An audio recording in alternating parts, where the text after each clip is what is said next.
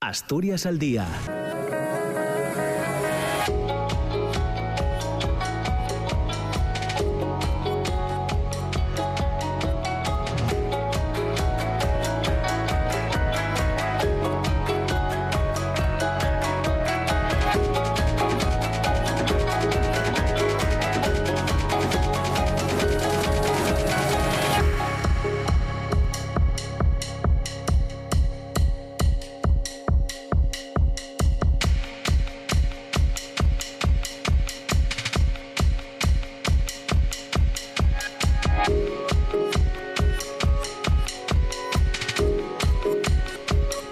tal? ¿Cómo están? Muy buenos días. Eh, bienvenidas, bienvenidos a Asturias al Día.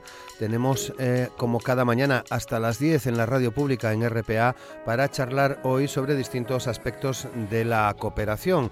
El primer punto sobre el que vamos a, dialogar, a conversar en esta jornada, en este martes 28 de marzo, tiene que ver con la Ley de Cooperación para el Desarrollo Sostenible y la Solidaridad eh, Global que aprobaba el Congreso de los eh, Diputados eh, a principios del mes de febrero, del pasado mes de febrero, con el apoyo de todas las, las fuerzas parlamentarias, a excepción de una. hablamos de un nuevo marco legal para la cooperación española que, en principio y sobre el papel, la hará más eficaz, más ágil para responder a los nuevos retos globales y más transparente. La ley llegaba al Boletín Oficial del Estado hace también un par de semanas, el pasado 21 de febrero. Este nuevo marco normativo representa el proyecto legislativo más importante del Ministerio de Exteriores para esta legislatura. Es una ley impulsada por el ministro José Manuel Álvarez que responde a las demandas del sector y aspira a convertirse en referente de un nuevo modelo de cooperación, apostando por la Agenda 2030 y los Objetivos de Desarrollo Sostenible o los Acuerdos de París contra el cambio climático. La ley permite permitirá centrar la ayuda al desarrollo en bienes públicos globales como la salud global o las crisis alimentarias, además de fomentar las alianzas. La nueva ley de cooperación para el desarrollo sostenible y la solidaridad global de rango legal, em, el compromiso adquirido por España eh, de destinar el 0,7% de la renta nacional bruta a ayuda oficial al desarrollo en el año 2030. Eh, se trata de recuperar el terreno perdido durante 10 años de descensos en la dotación financiera de la ayuda al desarrollo y consolidar el camino que se inició en 2018. Entonces se dedicaba a este capítulo el 0,18% de la renta nacional bruta. En 2023 se ha llegado al 0,34%. La nueva ley contempla además la obligación de destinar al menos el 10% de la ayuda al desarrollo a acción eh, humanitaria. En palabras del ministro de Asuntos Exteriores, Unión Europea y Cooperación, José Manuel Álvarez, esta ley pone al día la cooperación española, cuya ley anterior se remonta a 25 años atrás y sitúa a España a la vanguardia, además de convertirla, decía el ministro, en referente con un nuevo modelo de cooperación. Además, eh, se da rango de ley a ese compromiso adquirido por España de destinar el 0,7% de la renta nacional bruta a la ayuda oficial al desarrollo en 2030. Durante la elaboración del texto legal se recibieron más de 100 30 aportaciones de diversos actores y colectivos. El 97% de ellas han sido incluidas en el articulado y además durante el trámite parlamentario se han incorporado enmiendas de los distintos grupos políticos. La nueva ley de cooperación para el desarrollo sostenible y la solidaridad global aspira a convertir la cooperación en una política de Estado sólida, perdurable y a salvo de retrocesos. Esta ley al menos eh, tiene como objetivo, como marco, es el marco para la elaboración de cuatro reales decretos que van a desarrollar su contenido. Estas disposiciones estarán dedicadas a la reforma de la Agencia Estatal de Cooperación, la Ley de Subvenciones, la cooperación financiera y un nuevo estatuto de las personas eh, cooperantes con el que se pretende reconocer el papel fundamental de los trabajadores y las trabajadoras al servicio de la cooperación. Se van a introducir mejoras en sus condiciones laborales y se van a sentar las bases de una carrera profesional para asegurar la atracción, retención, capacitación y promoción del talento. Con la reforma de la, eh, de la Agencia Española de Cooperación Internacional para el Desarrollo, se persigue reforzar este organismo como piedra angular del sistema y generadora de alianzas. En cuanto a la reforma de la cooperación financiera, el objetivo es hacerla más ágil, eficaz y en línea con los modelos de los principales socios europeos y otros organismos multilaterales. Y por último, esa reforma de la normativa de subvenciones en materia de cooperación descentralizada incrementa la transparencia de la cooperación española, ya que la va a dotar de nuevos instrumentos para mejorar la evaluación, el seguimiento y la rendición de cuentas acercando el trabajo de la cooperación a la ciudadanía. Esta nueva ley fortalece la gobernanza del sistema de la cooperación española con la mejora de los instrumentos de coordinación, concertación y colaboración entre actores. En particular, apuesta por reforzar ese papel de la cooperación descentralizada, una de las señas de identidad y fortalezas de la cooperación española. Por un lado, la acción de las comunidades autónomas se va a desarrollar según sus respectivos estatutos de autonomía y leyes autonómicas y por otro se da acceso a las comunidades autónomas a participar en programas de cooperación delegada de la Unión Europea en los términos que establezca la legislación comunitaria y de modo consensuado con el Estado y de otros organismos eh, eh, multilaterales. Hay un aspecto que también traemos a la portada que tiene como objetivo esta cooperación española, que es promover el compromiso de la sociedad española y europea con el desarrollo sostenible, fomentando la participación infantil y juvenil y el pensamiento crítico y la implicación activa de los cambios sociales a partir de una concepción solidaria basada en la asunción de obligaciones en el conjunto de la humanidad, especialmente las personas más desfavorecidas y vulnerables con el planeta y también con las eh, generaciones futuras. Y este aspecto nos da pie también hoy para hablar de un programa, el programa Juventud Asturiana Cooperante 2023, un programa que está dirigido a promover la cultura de la solidaridad internacional y la conciencia de ciudadanía global entre la juventud con una oferta de 14 plazas para estancias temporales en ocho países en los que se desarrollan proyectos de, de, cooperación en colaboración con distintas ONGs. El programa está dirigido a jóvenes de 22 a 31 años empadronados en Asturias y que cumplan con los criterios que se establecen para cada una de las estancias que se ofertan. Las personas seleccionadas van a recibir una cantidad económica destinada a financiar eh, viaje, alojamiento, manutención, seguros y otros gastos derivados de la estancia en el extranjero. Y nos parece muy oportuno hablar hoy de esto porque desde el pasado 21 de marzo hasta el día 19 de abril de este año 2023 está abierto el plazo de presentación de la solicitud para participar en este programa Juventud Asturiana Cooperante 2023. Hay otros dos temas que también vamos a tratar en el programa. Por una parte, vamos a conocer el balance de la Delegación eh, Asturiana de Derechos Humanos en Colombia. Ya saben que representantes de distintas ONGs, asociaciones y partidos eh, políticos asturianos eh, estuvieron en Colombia hace muy poco verificando la situación del proceso de paz. Hablamos de la 19 delegación que estuvo en Colombia del 12 hasta el 25 de febrero visitando diferentes territorios, reuniéndose con organizaciones sociales, sindicatos, mujeres, pueblos indígenas o comunidades negras, así como con instituciones al más alto nivel diplomático como el propio gobierno colombiano, la Embajada de España o representantes de la ONU. Y también hoy queremos conocer el balance que hace la ONG Langreana, Consejo de Solidaridad y Justicia, que también entre enero y febrero de este año 2023 estuvieron en Guatemala eh, comprobando, haciendo seguimiento de los proyectos con los que colabora esta ONG, Consejo de Solidaridad y Justicia. Para desarrollar estos asuntos van a compartir espacio con nosotros Ana Andrés de la CODOPA, de la Coordinadora de ONGs del Principado de Asturias, también Lucía Nosti, compañera, periodista que, trabaja también en la CODOPA, que forma parte de la CODOPA, Javier Arjona de Sol de Paz Pachacuti y Roberto Abella del Consejo de Solidaridad y Justicia. Asturias al Día, con Roberto Pato. Y con Amor Argüelles en la realización técnica del programa saludamos a nuestras invitadas, Ana Andrés, que eh, participa hoy con nosotros por teléfono. Ana, ¿qué tal? ¿Cómo estás? Muy buenos días. Hola, buenos días Roberto. Buenos días a, todos y a todas. Muchas gracias, Ana. Saludamos también a Lucía Nosti. ¿Qué tal, Lucía? ¿Cómo estás? Muy buenos días. Muy muchas, buenos días. Muchas gracias por participar y sumarte a esta conversación. Bienvenida. gracias. Javier Arjona, ¿qué tal, Javier? ¿Cómo estás? Buenos días. Muchas gracias. Muy buenos días, Amor y Roberto. Pues presta a hablar de de temas solidarios y de la cooperación asturiana y española. Gracias. Y Roberto Abella, ¿qué tal? Roberto Álvarez Abella. Álvarez Abella. buenos días, Roberto. Buenos días, buenos días. Bueno, yo en vez de la cooperación asturiana voy a hablar de la cooperación lancreana. Que también la hay, ¿no? Claro. Bueno, pues el primer punto que, quería tratar con vosotros tiene que ver con esta ley de cooperación para el desarrollo sostenible y la solidaridad eh, global, este nuevo marco legal para la cooperación española que eh, la hará más eficaz, más ágil para responder a los eh, nuevos retos globales y también más transparente. Quería pediros una primera opinión y luego vamos hablando de algunos de los aspectos que, que contempla la ley.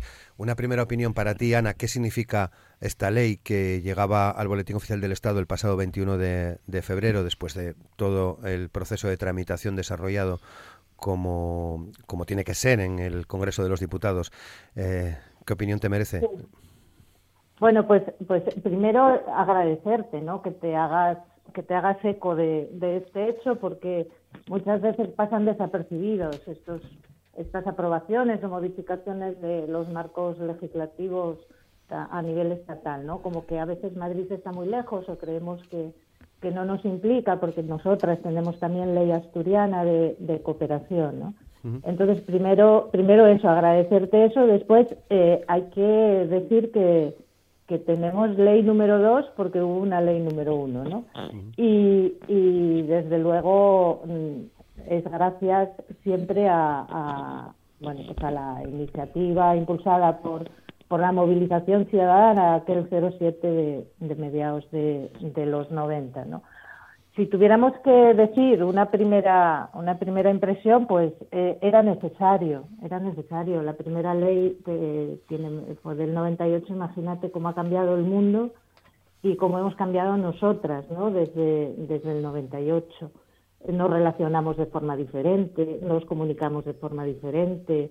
Eh, los límites del planeta son, son cada vez también más evidentes y por citar algo, algo que está ahí en, en, cada, en cada esquina es eh, pues eso, la, el feminismo, ¿no? Como apunta certeramente a la construcción democrática de espacios eh, pues sociales e institucionales. Hacía falta era necesaria y está bien construida con las aportaciones de las entidades de la sociedad civil española.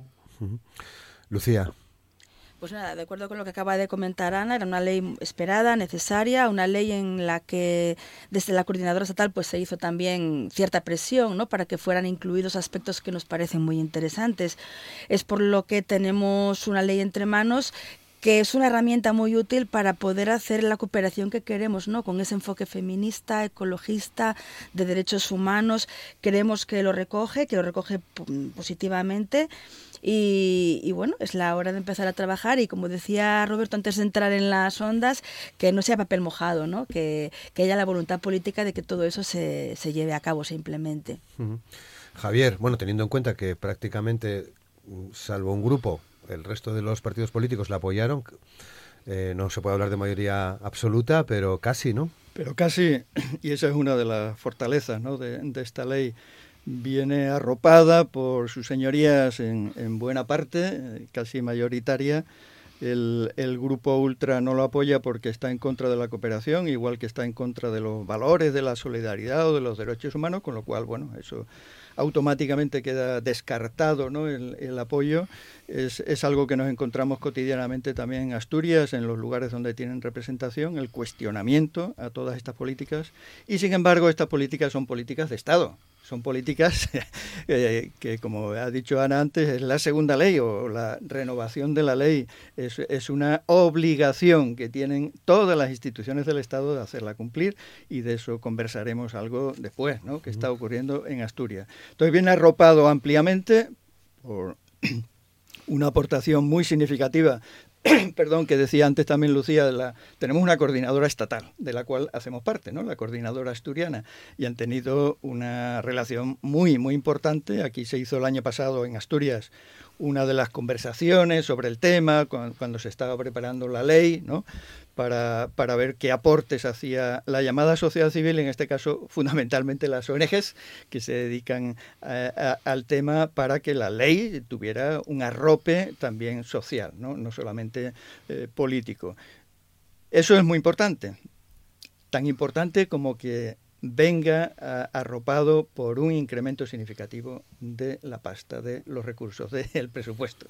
Es decir, esta ley ha sido aprobada en un marco en que se recupera significativamente, o sea, muy abundantemente, lo económico que había sido bueno muy deteriorado por el gobierno anterior de, Rajoy, ¿no? Había quedado bajo mínimos. Bueno, eso es tan importante como la propia ley. Si no hay recursos, ¿para, para qué sirve ¿no? el articulado que haga? Bueno, pues hay, un aumento muy significativo que también contrasta, lo diremos después, con la situación asturiana, porque es muy evidente ese, contraste ¿no? Eh, opuesto si no hubiera ese presupuesto, pues, eh, podría ser más papel mojado. Al, haber recursos, ahora ver cómo, cómo se aplica. ¿no? Esto es una orientación de cómo se van a gastar los recursos de la cooperación internacional, si es que sirven o no para luchar contra la pobreza, si es que sirven o no para luchar contra las desigualdades, si es que sirven o no para superar las relaciones coloniales que todavía existen con muchos países y podemos hacer algún comentario después también de la, de la última, la reciente cumbre iberoamericana de este fin de semana por allá en Dominicana. Roberto. Bueno, yo, yo destacaría dos, dos aspectos de la ley. Bueno, uno ya se dijo algo, pero bueno, y que además de ser una ley de amplio consenso, eh, de las 130 alegaciones que se presentaron a, la ley fueron aprobadas el 97%. Eso quiere decir que hubo una, en primer lugar, un amplísimo debate con 130 alegaciones y un amplio consenso aceptándose el 97%. Eh, bueno, como siempre, lamentar la, la no aprobación por parte del, único partido antidemocrático que hay en el Parlamento. Eh, y otro, otro aspecto que destacaría es el, eh, la mayor protección de los cooperantes y, con el nuevo estatuto de, de personas que van, hmm. de personas cooperantes, ¿no? Hmm. creo que es que es muy importante. Y después un deseo, un, deseo y es que, que esperamos eh, ver reflejado esto en una ley asturiana o en la renovación de la ley asturiana que no es tan antigua como era la, la primera ley española de cooperación, pero bueno, pensamos que, algún, que, muchos aspectos de la nueva ley tendrían que ser recogidos en la nueva ley asturiana. Muy bien. Bueno, pues eh, eh, vayamos a uno de a uno de los puntos, eh, el que habla de destinar el 0,7% de la renta nacional bruta a ayuda oficial al desarrollo en 2030. Yo creo que a vosotros, a Roberto y a Javier, os conocí mm, prácticamente en aquellos momentos en los que gritabais continuamente 0,7 y más, con acampadas, recordabais antes de, entrar en, en el programa, con acampadas en toda Asturias, también aquí en el entrego, ¿no, Roberto? Sí, sí, sí, sí, sí, yo me acuerdo allá por los años 90 cuando, cuando hacíamos aquellas acampadas en el entrego, en el parque del entrego. Eh, bueno, os contaba fuera de micro, voy a contarlo ahora porque es una cosa muy curiosa. Yo en la última mudanza, cuando volví a territorio indígena, cuando volví a la nueva, eh, eh, haciendo la mudanza, pues siempre se hace algo de limpieza, ¿no? Y apareció por casa una tienda canadiense de aquellos años que ella estaba toda apolillada, piada y que acabó con, con, dolor, acabó con dolor en la, en la basura y en aquella bolsa había un cartel que ponía 07 y más. Digo, joder, cuarenta y pico años y todavía no llegamos y todavía no llegamos al 07 y, y, y, no, y, y, estamos ahora mismo valorando como algo extraordinario que en una ley española de cooperación eh, tenga que se va a destinar el 0,7. Bueno, costó 40 años, casi costó tanto como la democracia. Javier. Sí, era una recomendación, ¿no? Para que lo sepan los oyentes de Naciones Unidas del año 72.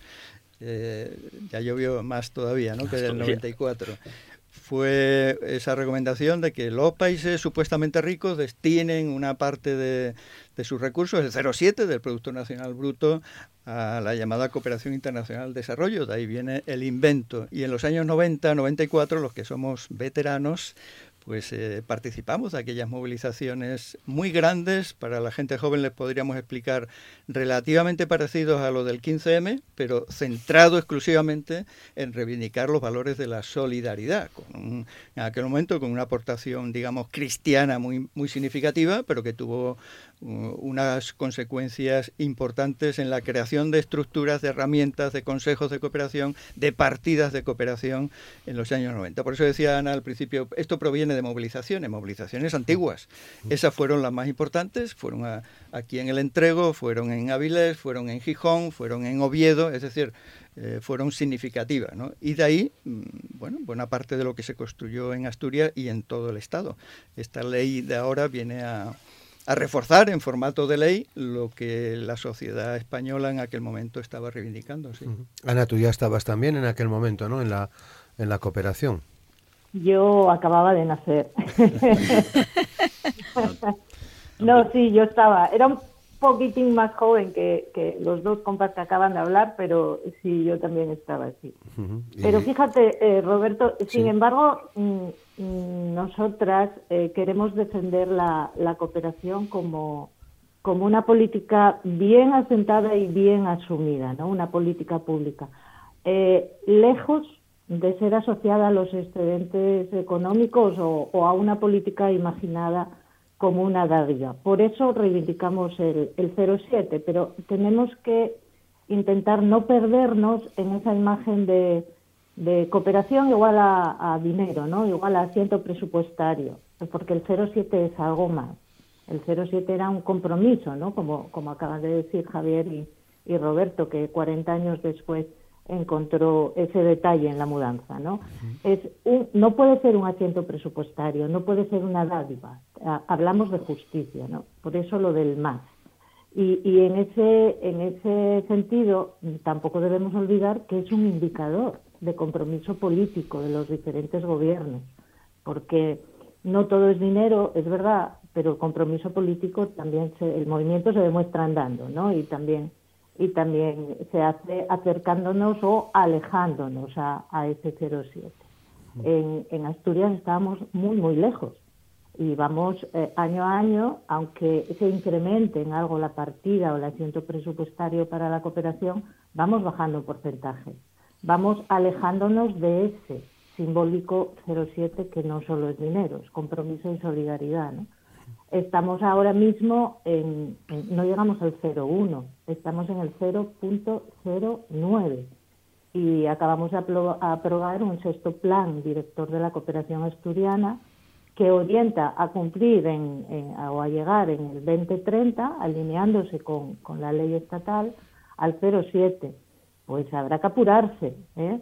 porque en su día y en nuestra ley, que decía Roberto, la ley asturiana, la ley asturiana que es del 2006, eh, si no me equivoco, ya incorpora ese 07. Y hubo un momento en que se cumplía. Y Asturias tenía el 07 y no hubo cataclismo, ni, ni hubo eh, hambrunas, ni, ni, hubo nada ¿no? Para, con respecto a la, a la población asturiana. El compromiso está ahí, eh, en un 0.01 aunque tengamos cosas buenas también en la cooperación asturiana. Y lo que más duele es que empata con regiones como la Andalucía de ahora, que está desproviendo de, desproveyendo de, todo derecho a la cooperación, o, con la Galicia que, dejó Feijó, y contrasta con, otras regiones eh, pues del mismo signo político que Asturias, como Extremadura, que nos duplica en cooperación acaba de aprobar también eh, una ley y, en teoría es una región más pobre que la nuestra, ¿no? Insisto, eh, hubo fugazmente unos años en el que el 07 fue parte de la cooperación asturiana efectiva y real, ¿no? Eh, ahora no, hubo una caída estrepitosa, los sucesivos gobiernos han venido intentando subir, intentando no, decidiendo subir muy poco, muy poco a poco y, eso nos deja en el porcentaje del 0.09. Pero desproveíamos, o sea, olvidémonos también de, cooperación igual a ciento presupuestario, porque eso cala muchas veces entre, entre la población, ¿no? Cuando intoxicas con que vamos pidiendo que, que la cooperación es una cuestión de dádiva o, o, de, o, de, asistencialismo, entonces ahí ya fracasamos estrepitosamente desde, desde el punto uno. Lucía, tú eres eh, más joven, pero te subiste eh, rápidamente también a este, a este carro, si me permites la expresión, ¿no? Sí, porque realmente a mí aquellas acampadas del 07 me pillaron cuando era estudiante y estaba fuera de Asturias, estaba en Salamanca. Y en Salamanca la verdad es que también aquel parque enorme de, gente joven acampada, el, como decía Javier, era como un 15M, ¿no? Pero bueno, eh, yo no llegué a estar acampada, pero sí estaba sentada ahí todo el día, digamos, ¿no? Con, con la gente, con lo cual sí, tengo el 07, pues un un poco en, eh, ahí, ¿no? En, el ADN. Em, comentando un poco, siguiendo con lo que comentaba Ana, sí es cierto que una de las cuestiones que me, que, que, me que quiero también destacar de, de, de, esta ley y sobre todo de la presión que hicimos desde, desde las coordinadoras autonómicas y la estatal es el tema de que se incida en una educación para la ciudadanía, ¿no? yendo más allá de las cifras, del asiento que es la cooperación a nivel económico, eh, una ley que fomente la democracia y la, participación ciudadana. ¿no? O sea, no hay democracia si no hay ciudadanía y no hay ciudadanía si no es global. Decías al principio que esta ley eh, pide una cooperación que, esté a la altura de los actuales retos globales, ¿no? Y, es interesante esta ley desde el punto de vista que también quiere o se compromete con una educación para la ciudadanía, ¿no? en el ámbito tanto educativo formal como, como el ámbito no formal de ocio y tiempo libre o medios de comunicación, eh, un compromiso con, con, la construcción de una ciudadanía eh, crítica, eh, activa, comprometida, corresponsable. Que esta noción siempre estuvo ¿no? en, en, el discurso de, de, la cooperación y de las ONGs, pero yo creo que mm, esta sacudida última de, del COVID nos puso un poco sobre puntos sobre las sillas, ¿no? De hasta qué punto estamos interrelacionadas las personas unas con las otras, ¿no? Eh, y cómo las acciones propias impactan en la vida de los demás. Es un poco lo que lo que queremos también destacar con, con, con esta ley, ¿no? Un trabajo de concienciación que tanto Sol de Paz como como Consejo, Consejo de Solidaridad y Justicia, junto con otras ONGs, ¿no? Faltaría más, eh, venís desarrollando desde también hace mucho tiempo, Arjona. Claro, no, es esencial, ¿no? Que no quede, como se decía al principio, eh, la aprobación de una ley medio secreta, eh, tiene Asturias a lo mejor motivos para no darle mucha repercusión a, una ley de estas características, seguramente que no, pero a nivel estatal está pasando bastante desapercibida, por eso apreciamos mucho más este programa de hoy de, Asturias al día, ¿no? De, poner al día a la gente asturiana de que tenemos una ley nueva, de que, de que esa ley nueva contempla que los valores deben enseñarse, por eso lo de la ciudadanía global y la sensibilización de que tiene un enfoque feminista que, se ha reforzado con, el contenido de esta ley, de que hay algunas cuestiones que posiblemente queden pendientes, según las versiones más, más críticas, ¿no? como es el avance que ha habido significativamente en la llamada cooperación descentralizada, es decir, la que hacemos en Asturias y en los ayuntamientos, la que nos afecta más, directamente, la otra también, ¿no? Pero, pero esta, eh, a la hora de aplicarla, tendría mayor obligación, por lo tanto, habría más vulneración de la ley en algunos municipios que no la están practicando. Estoy hablando de Carreño, estoy hablando de Siero en concreto y estoy hablando de aquel año de la pandemia en que algunos ayuntamientos, incluido Langreo, se desdijeron de las políticas de cooperación y afortunadamente eh, fue Langreo y fue también Oviedo. Afortunadamente las campañas de la propia coordinadora asturiana de ONGs hicieron recuperar ¿no? el tiempo perdido. No se recuperó en el caso de Carreño, no se recuperó en el caso de, de Siero, por lo tanto estarían vulnerando directamente la ley española de cooperación y la ley asturiana de 2006. No, las actividades de sensibilización son fundamentales, se llame ciudadanía global o se llame con los nombres que se quiera, pero eso ha sido parte de, la esencia y por eso estamos recordando viejos tiempos como los años 94 y 95 y, y las acampadas. Qué mayor acción de sensibilización que estar en la calle, ¿no? Con aquellas tiendas de campaña y reivindicar los valores, ¿no? De, la paz, de la solidaridad, de los derechos humanos. Mm. Roberto. Eh, hay una cosa que, bueno, habló Javier ahora a última, a última hora de, un caso de, concretamente de algo que, curiosamente, que casi que es lo que más nos afecta a nosotros y que habíamos pasado un poco sobre ascuas por ello, ¿no? Y es la valoración que la propia ley hace de eh, la cooperación descentralizada. ¿eh? que es lo que realmente hacemos las ONGs, la cooperación descentralizada. Entonces, hasta en ese aspecto está está bien la ley y, vemos que se valora el trabajo que hacemos. qué bien. Eh, nueve y media. Eh, poníais, creo que alguno de vosotros, el acento también en el Estatuto de las Personas Cooperantes. Eh, ¿Por qué, Javier? Bueno, hay personas que por vocación o porque sea su trabajo o porque les ha gustado estar en determinados países y porque hace falta, hace falta personas con cualificación técnica ¿no? para, para desarrollar los proyectos, se les ha venido llamando cooperante, incluso hay un día internacional dedicado a ellas y a ellos, aquí en Asturias no viene mal porque es el 8 de septiembre y estamos otras cosas de celebración, ¿no? el Día de Asturias. Eh, se viene a reforzar en la ley eh, las condiciones laborales y, profesionales de, las personas cooperantes. Algunos no somos cooperantes, no lo hemos sido nunca, somos activistas, somos militantes, pero hacen falta personas cooperantes en, los territorios donde, donde se coopera, ¿no? Y que tengan condiciones elementales dignas y que sean reconocidas, bueno, pues de eso va el Estatuto del Cooperante, ¿no? Mm, Lucía. Exactamente, que se tengan en cuenta también que son personas que trabajan a menudo en países en, pues en alto riesgo, ¿no? Entonces que eso sea también tenido, que sea también tenido en cuenta, claro. Mm. ¿Influye a la gente que trabajáis en ONGs? Eh, ¿De qué manera? os influye? No, no, no solo a los cooperantes, a los que van a, a otros países, sino para desarrollar vuestro trabajo en desde luego da una seguridad, da una tranquilidad, ¿no? Em, bueno, por contarte, en la ONG en la que yo trabajo hace poco buscábamos una persona expatriada para Mali y no encontramos.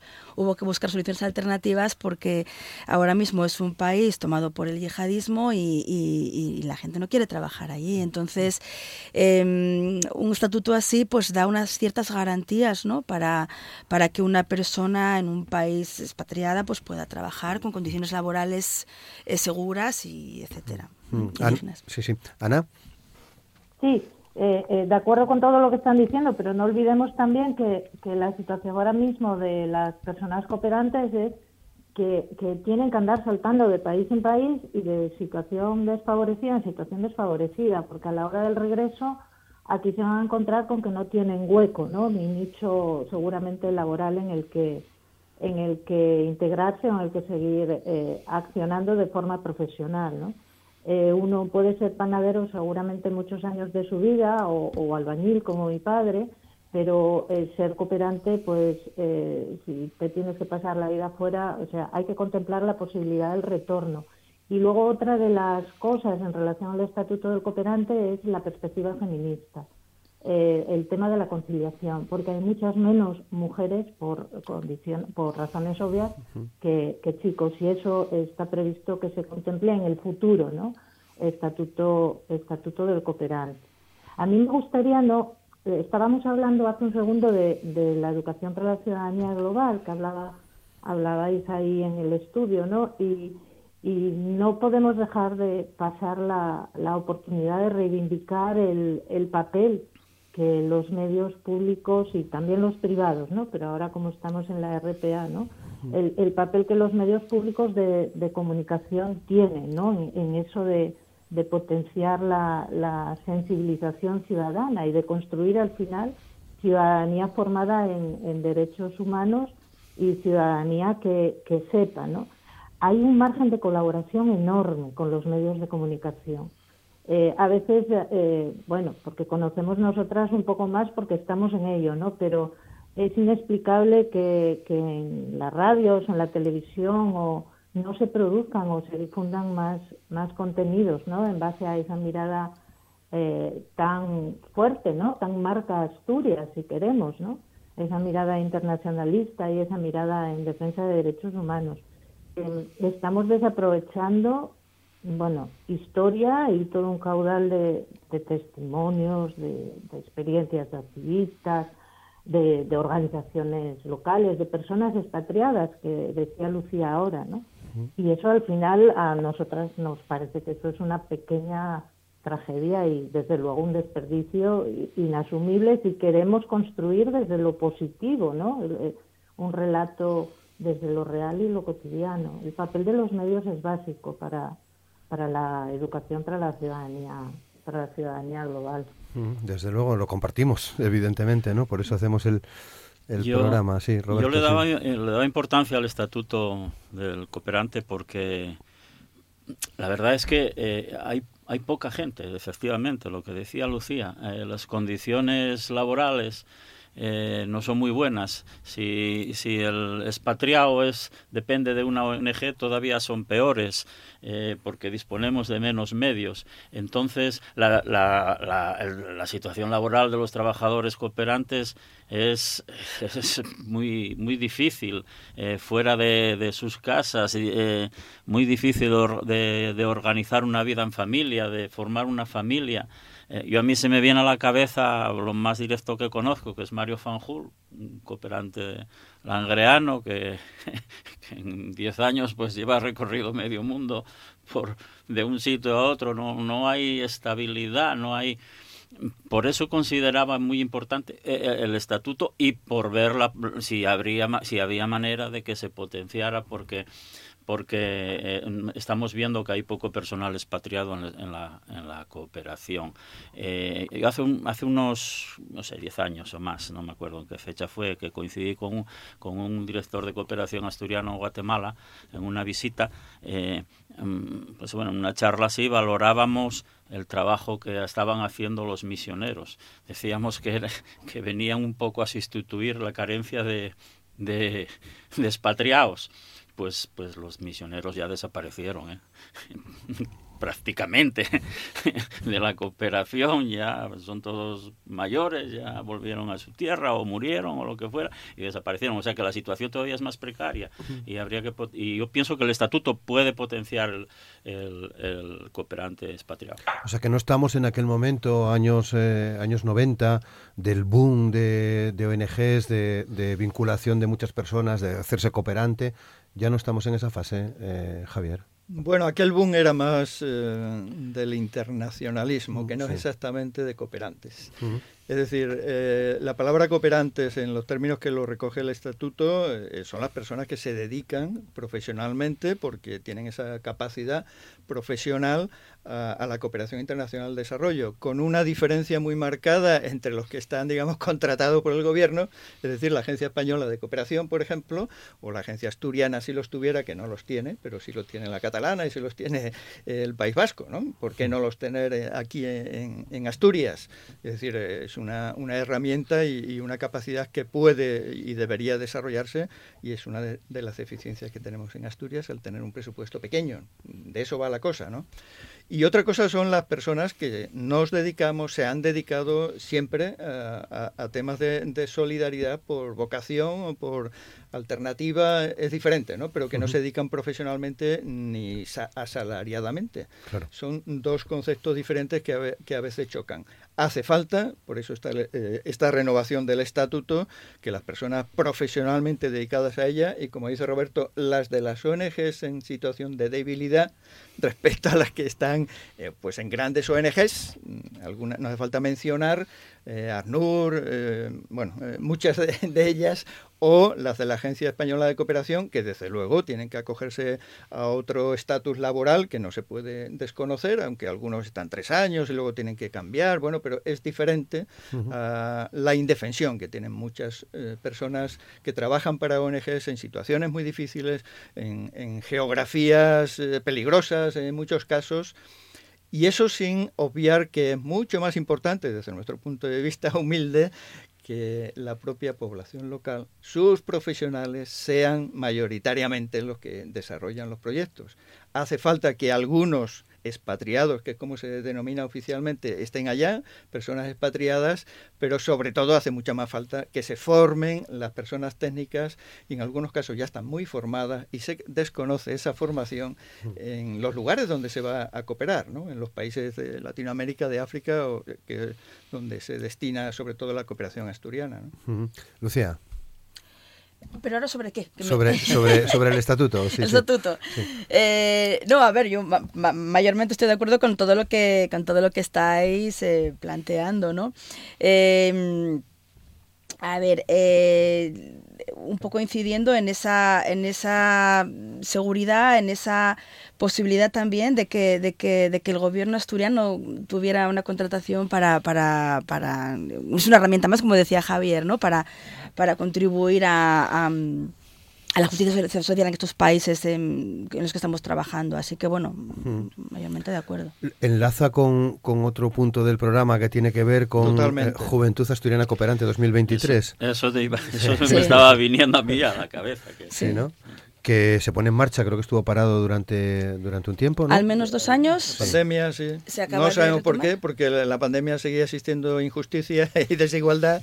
En la pandemia siguieron acudiendo las delegaciones asturianas a Colombia, en la pandemia siguió habiendo necesidades. Bueno, ahora se recupera y, y hay ahí, como tú decías antes, 14 destinos. Efectivamente, esto empareja con lo que estamos comentando antes hace falta que los jóvenes tengan esta pequeña oportunidad de participar mínimamente, porque esto es muy pequeñito, dos, tres meses, ¿no?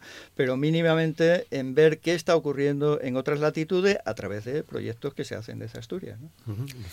no, nos parece muy interesante y luego también una cosa importante que queremos siempre desde las ONGs destacar y diferenciar es un poco la crítica al volunturismo, ¿no? al viajar con otra mirada. No mm, aquí en este proyecto se va un poco de la mano de ONGs con larga experiencia en terreno, con el apoyo del gobierno, con unas condiciones de seguridad y como decía Javier es una oportunidad magnífica para jóvenes que quieran aproximarse a la solidaridad internacional, ¿no? Eh, pero sí nos preocupa un poco eh, este discurso del blanco que va a arreglar el mundo, ¿no? Que viaja a arreglar el mundo. Eso, eso queremos que eh, es importante el mensaje de horizontalidad, de, intercambio de saberes, de conocer el terreno, pero ir también con la mirada abierta a lo que tú vas, a lo que tú vas a aprender de allí, ¿no? Pero bueno, es una experiencia interesante. Nos alegramos mucho de que se haya recuperado. Ahí creo que son 14, destinos, 10 países, ¿no? África solo Senegal, pero creo que hay en Colombia, Honduras. Eh, Dominicana, Guatemala, Bolivia, Cuba y República Dominicana. Eso es, y varias formaciones diferentes, proyectos diferentes. Sí, bueno, toda esta información es fácil de conseguir, eh, buscando Juventud Asturiana Cooperante, porque además hasta el 19 de abril eh, quienes estén interesados, interesadas, pueden, pueden participar, pero lo llamaste volunturismo. Volunturismo, se está poniendo un poco de moda que ya no ONG, sino agencias especializadas eh, hagan como a medida un, un, viaje para alguien que quiere conocer el mundo, pero que es una forma de romantizar la pobreza, ¿no? De alguna manera, eh, en que de, la que las ONG somos muy críticas. Una cosa es conocer un país en el que estamos colaborando para ser consciente de las problemáticas que pueda haber en ese país de destino, comprometerte con la, con la ONG que sea, en un proyecto concreto en el que tú tienes una formación que más o menos va encaminada ¿no? a, a eso. Y, que bueno, al menos está pues un poco de la mano de, de, ONGs que tienen ya una, una trayectoria ¿no? en estos países. Y es un aprendizaje para ellos y, y, ojalá que les cambie a esta gente joven la, la, mirada, ¿no? Y podamos contar con ellos en el futuro, en, como voluntarios, como cooperantes, en, el, en, el, en la medida en que se quieran y se puedan comprometer y quieran. Claro. Ana. Sí, eh, bueno, recogiendo un poco, un poco de atrás, ¿no? Lo que decías tú de si el el boom aquel de la participación ¿no? ciudadana por, por los derechos humanos, el 07 o bueno, la cooperación al desarrollo, que son con todas las, las diferencias ¿no? y complementariedades que, que, marcabais por ahí antes. ¿no? Eh, no, no podemos obviar que, que la participación en las ONGs y seguramente en las asociaciones viene yendo a la baja, pero viene yendo a la baja pues eh, bueno, ahora la gente participa en redes de otra manera, nos relacionamos de forma diferente, como decía al principio, y también porque está desprovisto de, recursos, ¿no? Eh, cuando la precariedad laboral te obliga a trabajar 12 horas, el, luego participar en, la ONG el sábado y el domingo, pues, pues sí, porque tienes la cabeza bien formada, pero eso no es, no es muy frecuente, ¿no? Entonces partimos de ese hecho. Por eso estos programas como el de Juventud eh, eh, Cooperante eh, son importantes. Son importantes, pero yo también mm, pensaría en que mm, no debería de orientarse solo y exclusivamente a estudiantes universitarios o de FP, ¿no? ¿Por qué no a, jóvenes desempleados o, desempleadas, ¿no? eso, desde luego, fomentaría otro tipo de, de relación, ¿no? Y, con respecto al volunturismo que comentaba Lucía, eh, viene siendo una, una moda. Eh, es un nicho de mercado más, ¿no? El sistema económico en el que nos, desenvolvemos, pues, eh, busca obtener beneficio de cualquier cosa, en este caso de, estas experiencias. ¿no? Eh, desde hace unos años lo vemos, actores, actrices, cantantes, llegan a, pasarse por ahí a hacer la foto en, una comunidad X, en un país desfavorecido, y lo suben a, su Insta o al TikTok o lo que sea, ¿no? Y, eso lo que hace es, desde luego, mm, aportar soluciones sencillas a problemas eh, de, complejos, ¿no? Del sur global. O sea, no podemos eh, lo que la situación de vulnerabilidad y de vulneración de derechos humanos en, esos contextos son muy complejos y son duraderos y son eh, culturalmente específicos, ¿no? Eso no lo podemos cambiar yendo una semana y media eh, joven o joven blanca europea para hacer cosas que seguramente no están ni cualificados para, para ir a enseñar desde la perspectiva superior de, ayudar, ¿no? en esa posición de superioridad moral que está más ligada a la, a la época colonial, en una relación de desigualdad.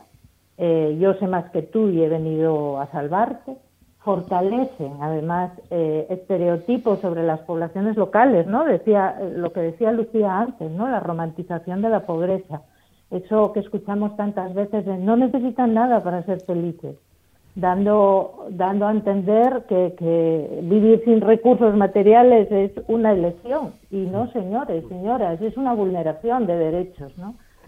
Muchas veces eh, tienen que hacer trabajos comunitarios y eso va en detrimento de la, en detrimento de la contratación de fuerza, de trabajo local, ¿no? Cuando, se dedican a limpiar no sé qué vereda o, o a enseñar, enseñar desde el sistema educativo blanco, obviando los sistemas de educación propia, es un verdadero desastre que eso que llaman voluntariado, que no lo es, eh, sea objeto de beneficio para los bolsillos de, unos pocos. De verdad, si alguien tiene pensado mm, pasarse por, por esas experiencias, que encima a la vuelta eh, vienen con, con, la idea de que ha sido exitosa, ¿no? No son conscientes del desbarajuste mental que pueden provocar allá y, desde luego acá. Bueno, pues estamos ya en las 9 de la mañana y 40 y casi 48 minutos. Eh, tanto Roberto como Javier habéis estado recientemente en eh, Guatemala, en el caso de Roberto, en Colombia, en tu caso, eh, Javier. Roberto, es un viaje anual, creo, que hacéis prácticamente todos los años, cuando es posible, me imagino también en el que en el que vais a visitar cómo se van desarrollando los proyectos con los que colaboráis, ¿no? Desde desde el Consejo de Solidaridad y Justicia. ¿Cómo ha sido el viaje de este año? Que no tiene nada que ver con el volunturismo del que hablamos ahora, precisamente. ¿no? Espero que no. espero que no. Bueno, el viaje, hombre, fue con, muchas ganas. Fue de los viajes que con más ganas hice a Guatemala porque, bueno, había estado tres años sin ir. Es verdad que casi todos los años vamos, algún voluntario, bien sea uno u otro, pero eh, ahora hacía tres años por culpa de la pandemia, lógicamente, que no íbamos. Y bueno, fue, bueno, pues fue una forma, diría yo, no sé por qué vine optimista o moderadamente optimista, ¿no? Fue una forma de ver la evolución de unos proyectos con una perspectiva de tres años, algo que nunca había pasado, ¿no? Que vas todos los años y te parece que está todo igual, que está todo igual. Y fue, en ese sentido, fue muy ilusionante, porque bueno, se veían, se vienen, se ven cosas más que evolucionan, ¿no? Que, que especialmente un proyecto con el que estamos volcados estos últimos años en un proyecto con una comarca del Quiché con eh, pueblos prácticamente indígenas en un 97%, pueblos muy aislados en unas condiciones de vida muy, muy, muy difíciles. Y bueno, que gracias a la iniciativa allí de un, grupo de gente en torno a una parroquia de Chicamán y, y, con la ayuda de Cáritas de Suiza crearon una cooperativa que está dando unos frutos unos frutos muy importantes y que lamentablemente, lamentablemente no, porque bueno, esperamos que, que se solucionen. Eh, está un poco en una situación un poco estancada, un poco difícil, porque bueno, el alma mater de, de aquella cooperativa era un cura mexicano que, que se fue a México, que lo sacaron de, de, allí y ahora mismo, pues bueno, la cooperativa está en manos de la población civil eh, y precisamente pasado mañana tienen asamblea general para elegir, nuevos cargos y esperemos que se coja un impulso que, que necesita que necesita la cooperativa. Ahí mm, pensamos estar nosotros, de hecho estamos iniciando ahora mismo un proyecto ya allá y, y bueno esperemos que, ver cómo evoluciona la cosa, pero pensamos que bien porque la gente está muy ilusionada y están viendo viendo algo, están viendo cambiar su vida. Y, con algo tan sencillo como tener agua al pie de casa. En fin. Y Javier, tú has estado en Colombia, ¿no? Con la 19 eh, Delegación de Derechos Humanos que funciona desde Asturias, ¿no? Desde hace 23 años. Mm, es un, digamos, en la práctica un resultado de, de qué va la ley española de cooperación, de qué va la ley asturiana de cooperación 2006, de qué va la estrategia de derechos humanos, es decir, muchas herramientas, pero además mm, después algo habría que concretar. Aquí está concreto eh, el que haya una delegación asturiana que se relaciona con un programa asturiano de acogida temporal, a gente amenazada de muerte, como es conocido por mucha gente en Asturias, y cada año pues se visitan territorios. Mm, el año pasado le tocó a Lucía también, ¿no? En nombre de la coordinadora de ONGs, mm, van, este año también la coordinadora ha tenido presencia, pero también en la Asamblea Moza de Asturias, Ingeniería Sin Fronteras, Comisiones Obreras, es decir, 10 mm, personas en este año, el año ahora, éramos 11 me parece. 12. Sí, 12. Es decir, más durante 19 años en relación con que exista este programa y con que vengan, van a venir ahora en abril, otras seis personas a este programa de acogida temporal. ¿Qué hemos visto este año? Bueno, pues la situación era nueva, en el sentido de que si el año perdón, pasado participamos fuimos observadores electorales el, 13 de marzo, ¿no? Nos conformamos como tal en delegación de observación internacional. Este año vimos los resultados de esas elecciones, que es que hay un nuevo presidente desde agosto, ¿no? Y que hay unas nuevas propuestas y que por lo menos el lenguaje de derechos humanos se respeta, que no era el caso del gobierno anterior, y de que tienen unas propuestas de paz total ¿Pero eso se está cumpliendo en los territorios? Pues no. Lo que hemos visto, lo que hemos corroborado, tanto en el Casanare como en Arauca, como en Nariño, como en el Putumayo, es decir, los lugares donde hemos estado, la delegación, disgregada en dos subgrupos, es que eso no se está respetando todavía en los territorios, que tienen mucho control de grupos armados irregulares, paramilitares, antiguas guerrillas, etcétera, y que el resultado es que la matazón, es decir, el asesinato de líderes sociales, pervive todavía porque no se llegan a cumplir esas propuestas de, de paz total y de alto el fuego bilateral que que se habían dicho el 31 de diciembre ¿no? por parte del presidente. Al mismo tiempo que hay un protagonismo internacional muy significativo, esperanzador, según dicen allá, del propio gobierno, ¿no? en esta última cumbre iberoamericana también, en Dominicana. ¿no? Ahí, ahí estuvo el presidente Gustavo Petro enunciando de nuevo cómo proponen la paz en toda América Latina, que em, esa propuesta proviene más bien de la CELAC, ¿no? de la cumbre iberoamericana, que es distinta, eh, cómo están proponiendo que sea una potencia de la vida Colombia. Guatemala es muy hermosa, pero, pero Colombia mucho más porque es más grande todavía, ¿no? Y tiene todavía más pueblos indígenas que, que Guatemala pero cómo podrán vivir en paz, bueno, eso está ahora mismo en la agenda, pero todavía la, situación de los derechos humanos es muy terrible, en los territorios sobre todo, mm. no tanto en, la, en las grandes ciudades, y, y de eso va la observación.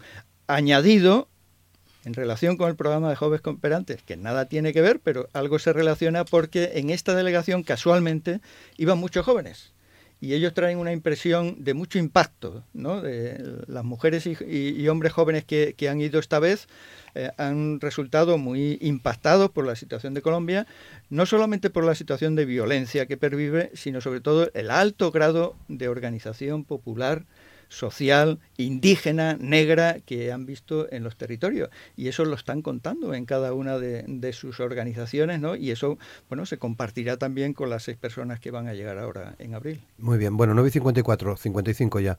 Em, eh, Lucía eh, y Ana, eh, son dos ejemplos, eh, Javier y Arjona, de lo que se hace desde Asturias. Podríamos seguramente hablar de, otra, de otros proyectos ¿no? de cooperación y que vosotras conocéis muy bien en la CODOPA, ¿verdad? Eh, sí, claro. En cualquier caso, cualquiera de, los dos que acabamos de escuchar, ¿no?